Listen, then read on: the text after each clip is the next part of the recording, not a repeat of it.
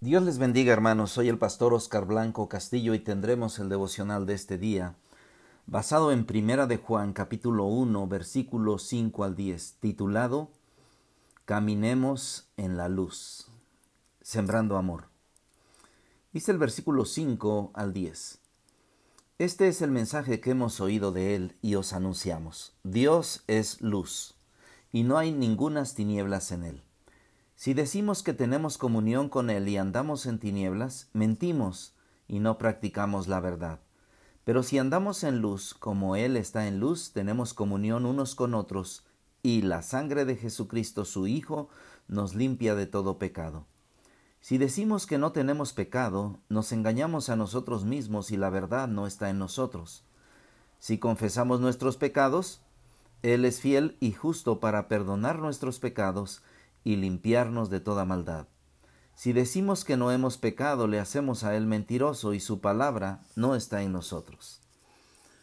Este es uno de los pasajes más alentadores para los creyentes, porque vivimos una situación en que a algunos nos avergüenza y a otros los mete en conflictos.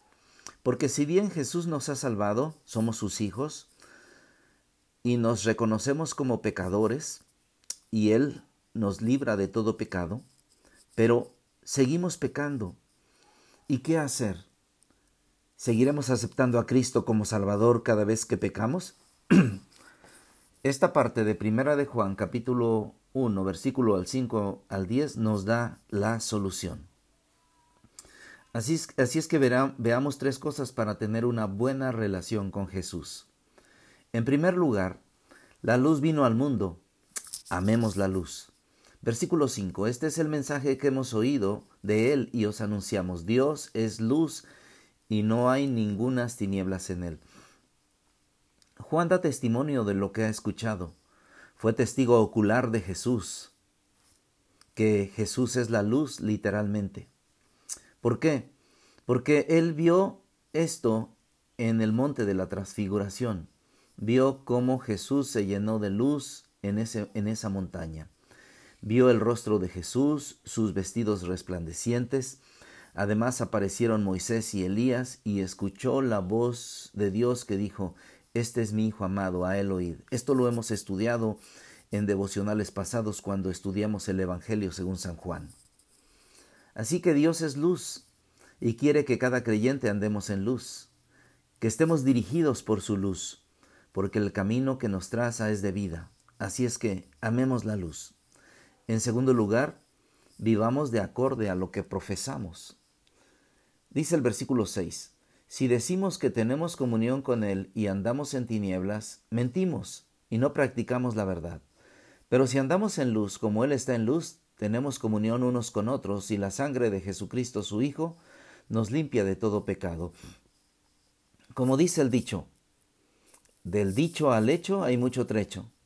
Juan nos dice un marcado contraste entre lo que decimos y lo que hacemos. Si pretendemos tener comunión con Dios, entonces debemos reflejar su carácter. El modo de vida que practicamos cada día debe de ser de acorde a las normas morales de Dios. Y si no lo hacemos, entonces somos mentirosos. La manera que reflejamos la luz de Jesús es tener comunión con Él. El versículo 7 que dice, pero si andamos en luz como Él está en luz, tenemos comunión unos con otros y la sangre de Jesucristo, su Hijo, nos limpia de todo pecado. La frase que dice este versículo, tenemos comunión unos con otros, habla de la comunión del creyente con Jesús. Algunos lo han interpretado como que habla de la comunión con otros cristianos, pero si leemos bien el contexto, Jesús es esta luz, y si andamos en esta luz, tenemos comunión con Jesús, que es la luz. Nuestra comunión con Dios depende que caminemos en la luz, en la luz de Dios, donde se revela el pecado. Cuando andamos en la luz vemos que somos pecadores y tenemos entonces que darnos cuenta de esto y Dios hace que nos demos cuenta. Tal revelación nos permite estar limpios ante Él. ¿Por qué? Porque si confesamos nuestros pecados, la sangre de Jesucristo, su Hijo, nos limpia de, todo pecado.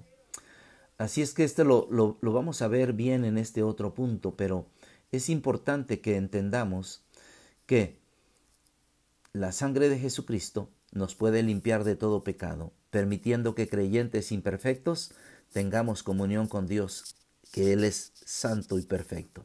Por supuesto que si debemos tener comunión unos con otros, con otros creyentes, esta carta nos habla de la comunión, nos habla de la comunión que debemos tener con Dios y la comunión que debe reflejarse en los creyentes. Así es que depende, la comunión de los creyentes depende primero de una buena relación con Jesús, de una buena comunión con Él. En tercer lugar, seamos conscientes de nuestro pecado. Dice el versículo 8 al 10, si decimos que no tenemos pecado, nos engañamos a nosotros mismos y la verdad no está en nosotros. Si confesamos nuestros pecados, Él es fiel y justo para perdonar nuestros pecados y limpiarnos de toda maldad. Si decimos que no hemos pecado, le hacemos a Él mentiroso y su palabra no está en nosotros.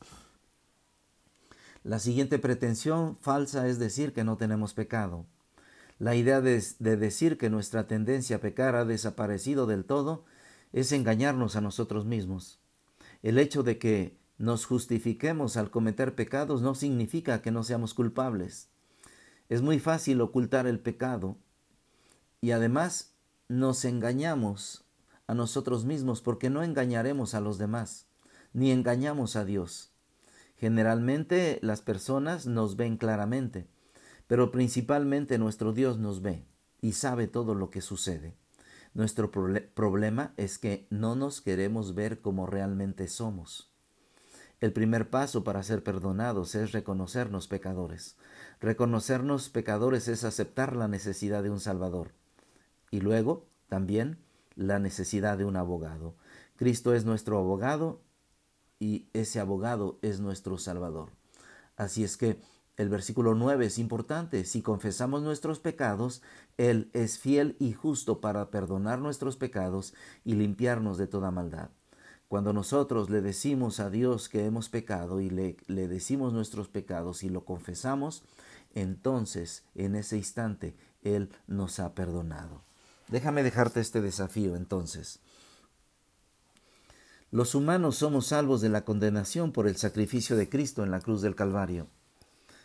Como pecadores estábamos fuera de la gloria de Dios. Esto es, estábamos fuera de su voluntad. Estábamos condenados a la muerte eterna. Pero Dios envió a Jesús para ofrecerse en sacrificio por nuestros pecados, y los creyentes, a pesar de ser perdonados y ser salvos, seguimos pecando.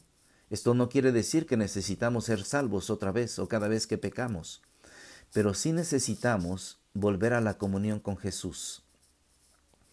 De acuerdo a este pasaje, dejamos de andar en luz, dejamos de hacer la voluntad de Dios, pero Dios también ha puesto a Jesús como nuestro abogado, un abogado que defiende. Pero el culpable debe confesar sus pecados para que Cristo perdone sus pecados. Como dice este pasaje, repitiéndolo una vez más, porque es importante si confesamos nuestros pecados, Él que es, es fiel, es fiel ante Dios, Él que anda en luz y que es la luz, Él nos vuelve al camino al perdonar nuestros pecados es importante entonces la acción de reconocer, de reconocer nuestros pecados, de ver que hemos fallado y de decirle en ese momento a Dios, Dios he fallado y he fallado en esto. Así es que Él nos perdona. Dice la Biblia que avienta nuestros pecados a lo más profundo de la mar. Así es que cuando hemos confesado un pecado nos sentimos libres porque Dios nos limpia de todo pecado. Él limpia nuestro ser Ahora estamos limpios de ese pecado que hemos cometido, pero cuando hemos aceptado a Cristo, estamos libres de condenación, somos sus hijos. Así es que día con día, día con día, Dios va perfeccionando nuestra vida y nuestra meta es hasta que todos lleguemos a la unidad de la fe, a la estatura de un varón perfecto, a la estatura de la plenitud de Cristo. Él es nuestra meta y día con día vamos a lograrlo. Que Dios les bendiga.